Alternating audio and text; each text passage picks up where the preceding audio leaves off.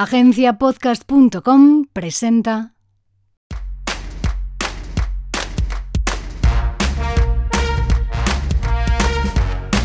Bienvenido a Transficción, el podcast oficial de Agencia Podcast sobre ficción sonora e historias transmedia de ciencia ficción. Soy Ignacio de Miguel, fundador de Agencia Podcast. He decidido cambiar un poco el esquema, la estructura de los episodios para hacerlos más entretenidos.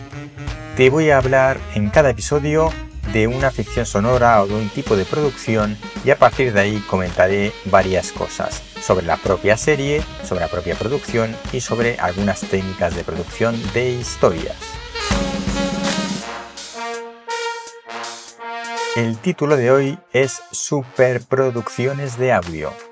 La verdad es que hay pocas productoras que hagan superproducciones de audio, porque una buena producción, una superproducción, implica un super dinero. Vamos, gastarse bastante dinero para conseguir el mayor o el mejor de los resultados. Cuando hablamos de una superproducción de Hollywood o de cine, entendemos perfectamente a qué se refiere. Grandes actores, muchos recursos en efectos especiales, mucha pasta por todos los lados.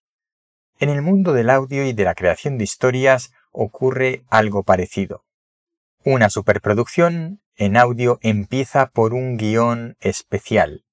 A partir de ese guion hay que aplicar muchos recursos para hacer una buena producción sonora, tener un buen sonido y contar con actores de renombre y solvencia para que defiendan ese guion.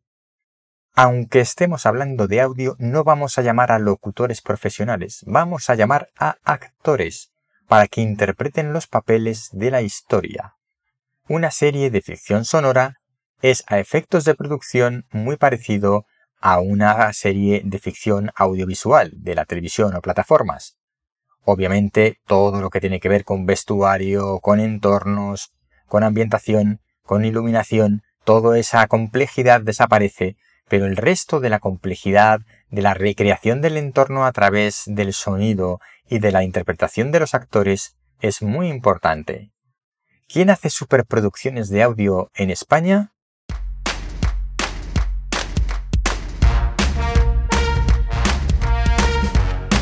Ahora mismo el mayor nivel de calidad que podemos encontrar en producciones de audio lo lleva a cabo Prisa, el grupo Prisa a través de Podium Podcast. Y por otro lado, hay otra entidad que hace grandes superproducciones de audio, que es Radio Televisión Española. Obviamente con objetivos muy diferentes. Así como Prisa es una empresa privada y al final busca su rentabilización, Radio Televisión Española, RTVE, la verdad es que solo busca la calidad del producto y eso le permite gastar muchísimo dinero en hacer una producción de audio, aunque luego no la escuche casi nadie. Casi nadie en un sentido relativo. Pero la realidad es que las producciones de radio televisión española, que son de las que quiero hablar hoy porque son superproducciones, las escucha muy poquita gente. Y el motivo principal es porque están escondidas y no están disponibles en un formato podcast convencional adecuado para localizarlas en los reproductores de podcast y poder escucharlas de manera cómoda. Las superproducciones de RTVE, a pesar de ser de una calidad excelente y llevar un trabajo detrás increíble, no están disponibles de forma cómoda para ser escuchadas, ni siquiera a través de la propia web y aplicación de RTVE.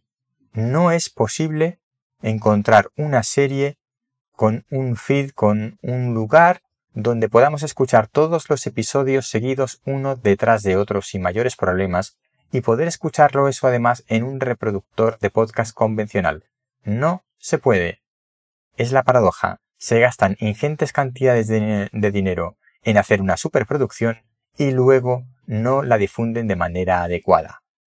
Pero, eh, a pesar de esta crítica, quiero hablar de ellas porque desde el punto de vista de producción, son un ejemplo a seguir, siempre que alguien pueda después eh, rentabilizar esas inversiones. RTVE tiene numerosas producciones de ficción sonora, muchísimas, aunque para la mayoría son grandes desconocidos. Hay una en particular, y es de la que voy a hablar hoy, que es El Monte de las Ánimas, de Gustavo Adolfo Becker. Me diréis que eso no es una producción sonora, que ese libro no tiene nada que ver con una producción de ficción sonora. Pues no. Han adaptado un guion a lo que ellos llaman radioteatro, que es impresionante, no solo por la calidad de la adaptación, sino por la calidad del diseño sonoro. El Monte de las Ánimas está ambientado en Soria y han ido a campo a hacer grabaciones de sonidos para luego integrarlos en la producción. La característica principal de la forma de producir de RTVE que em, suele hacer las grabaciones de las eh, producciones eh, de audio en directo.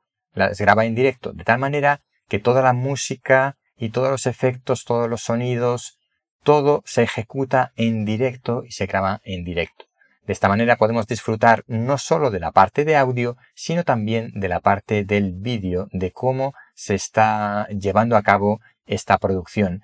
Y la verdad es que resulta muy interesante ver a los actores en acción y ver cómo se van introduciendo en tiempo real todos los efectos sonoros que antes se han diseñado y se han trabajado y se han eh, elaborado, están preparados de antemano de manera independiente.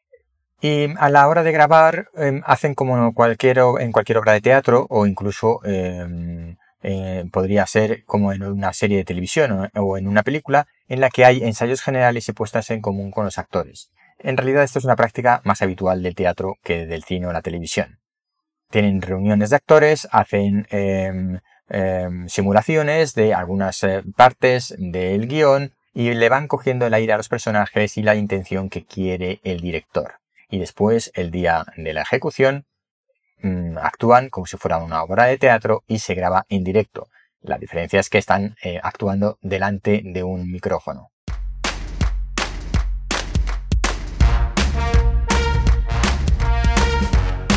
El Monte de las Ánimas.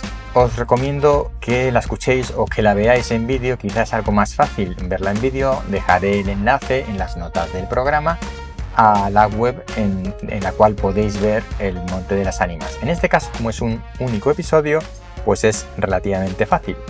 En las producciones sonoras que son de varios episodios, pues hay que buscarse un poco la vida e ir seleccionando los vídeos entre un mar de vídeos o incluso entre un mar de audios para ir escuchando capítulo por capítulo la serie correspondiente. ¿A quién tenemos en esta producción del Monte de las Ánimas? Pues tenemos, por ejemplo, a Juan Echanove, como narrador. Tenemos a Fran Perea, tenemos a Lucía Carballo, que son eh, actrices de renombre, y también eh, un diseño sonoro que, aunque no nos suene de nada, merece la pena dar los nombres por el gran trabajo que han hecho. Maika Aguilera como diseño sonoro y en la dirección Benigno Moreno. El relato tiene un poco más de media hora de duración. Os invito a buscarlo y escucharlo porque realmente merece la pena como producción sonora y también a los que les guste un poco más eso de ver vídeos y no estén acostumbrados a escuchar podcast, recomiendo que se vean el vídeo de cómo se grabó y que vean cómo se van introduciendo todos los efectos sonoros y toda la ambientación sonora mientras están actuando como si se tratara de una obra de teatro. Como digo, para mí esto es una superproducción, no solo por los actores, por el esfuerzo que le han puesto, sino porque han hecho un diseño sonoro previo, han grabado sonidos antes, han medido al milímetro la ejecución de esta obra.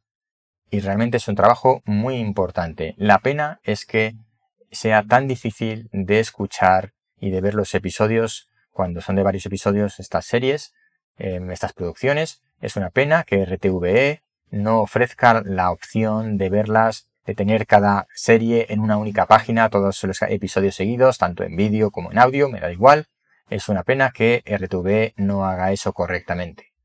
Pero bueno, ahí dejo. Las superproducciones de RTVE merecen mucho la pena. Es verdad que se basan mucho en los clásicos, pero eh, las adaptaciones son muy, muy potentes.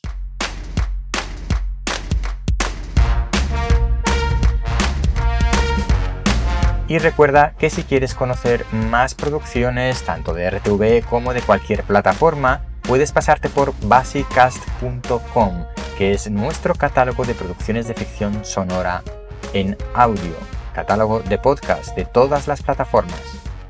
Tenemos listadas desde ABBcast, Audible, Podium, Podimo RTVE, Cadena Ser, Spotify, Storytel y Onda Cero.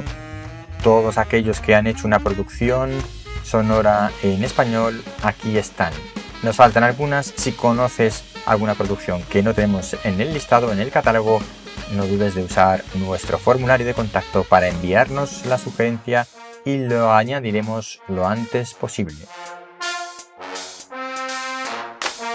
Gracias por escuchar el podcast Transficción. Nos escuchamos pronto en el próximo episodio.